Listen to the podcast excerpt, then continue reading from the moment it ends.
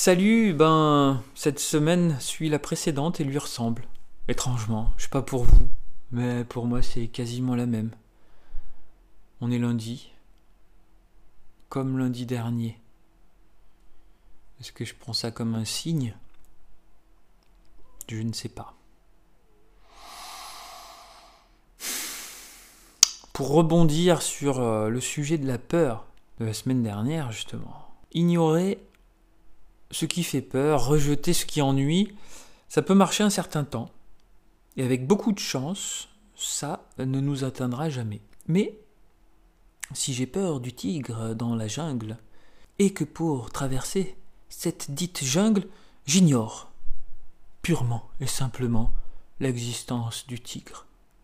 N'empêche que le tigre est toujours là. Et cela m'amène à vous citer un extrait du Mahabharata. Alors, euh, le Mahabharata et le Ramayana font partie des textes fondateurs et euh, très anciens de l'Inde. Ils sont à la base des religions euh, de l'hindouisme. Et dans le Mahabharata, il y a un extrait qui s'appelle la Bhagavad Gita, qui est un texte très étudié en yoga.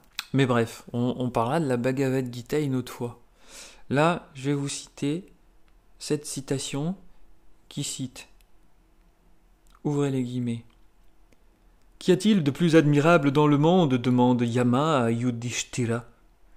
Et Yudhishthira répond Les hommes meurent tous les uns après les autres.